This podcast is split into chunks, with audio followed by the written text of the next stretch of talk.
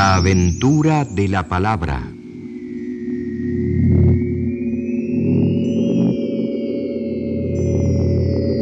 El testimonio de los grandes protagonistas de la literatura argentina. En el mensaje de hoy, Ulises Petit de Murat.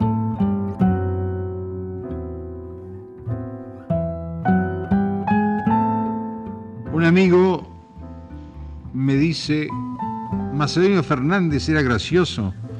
Sí, era un hombre que nos hace pensar con tristeza que no se había inventado todavía en esa época los aparatos grabadores que hubieran registrado su palabra, que continuamente era la explosión casi, digamos, de una fiesta de luces, de una fiesta de humor muy extraño y muy especial.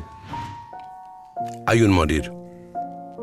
No me lleves a sombras de la muerte, a donde se hará sombra mi vida, donde solo se vive el haber sido. No quiero el vivir del recuerdo, dame otros días como estos de la vida.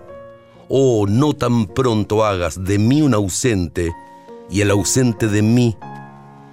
Que no te lleves mi hoy. Quisiera estarme todavía en mí. Hay un morir si de unos ojos se voltea la mirada de amor y queda solo el mirar de vivir. Es el mirar de sombras de la muerte, no es muerte la libadora de mejillas.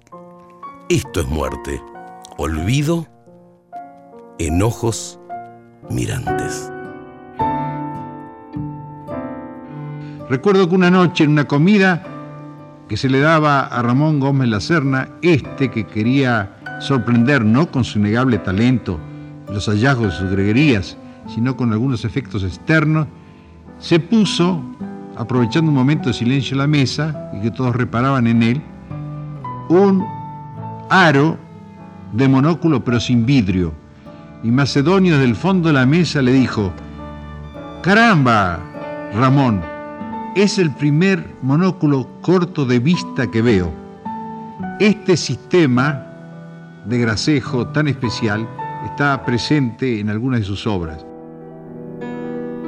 Astro terranalicio de la luz segunda, astro terranalicio de la luz dulce que con ventura extraña visitas las noches de la tierra, unas sí y otras no. Pero siempre de una noche para otra con diversa libertad de visita, siempre más breve o más detenida. Y cada serie de tus visitas comienzas tímidamente y mitad decreces noche a noche, haciéndote un visitante diferente de noche en noche para mínimo ser cual comenzaste partir aún no volver de algunos días. Astro terranalicio de un día sí y otro no, de una vez más y otra menos, pero que no dejes nunca de serlo. ¿Para qué astro eres entonces visita de sus noches pues no eres terrenal en tus ciertas ausencias, o es que los otros días piensas en ti sola como solo en la tierra en las noches de tu plena luz. Por ejemplo, una obra muy seria de metafísica, como es No es toda vigilia a los ojos abiertos, miente deliberadamente, desde luego, acerca de una visita que le hizo Hobbes en Buenos Aires, aunque para él era una mentira relativa, ya que no creía en la realidad, tampoco se sentía en la temporalidad sucesiva que todos habitamos, se sentía un personaje perdurable y perteneciente a una especie de conciencia universal, de manera que no podía detallar. Y allí trae una frase de humor quevediano, que hay que seguir atentamente por lo complicado de esta frase, que es una auténtica belleza. El silencio de los tartamudos, al revés de su hablar, es liso y llano, de manera que si no se empeñaran en hacer uso de la palabra, no se les conocería su defecto a la manera de un visco que duerme. Sigan ustedes esto que parece realmente del siglo XVI o Gongorino, una de mármol retorcida escalera, y vean qué talento tan especial tenía este caballero, este caballero criollo, tan afable, tan agradable, que dijo un día, cuando le propusieron, no sé por qué, sospechada dolencia, que viera un médico, cosa que él, que era ferviente y tenía una credulidad tremenda acerca de la inexistencia de la realidad, dijo no, no quiero ver a ningún médico. ¿Por qué? ¿Por qué Macedonio? Porque se empeñan en darle remedios, en darle específicos, cuando uno está más débil para resistirlos, es decir, cuando está enfermo. De manera que era una continua burbuja de ingenio, de ocurrencia, pero en un terreno que en Europa con toda razón ha sido calificada de genial. Amor se fue. Mientras duró, de todo hizo placer. Cuando se fue, nada dejó que no doliera. La zona que transitaba Macedonio, incluso cuando hablaba en la pretendida carta argentino-uruguaya acerca de que estos dos países se disputaban su nacimiento, o cuando hablaba de presentar su candidatura a presidente, todo era en broma porque para él, en el fondo, lo que vivimos cotidianamente nosotros no existe.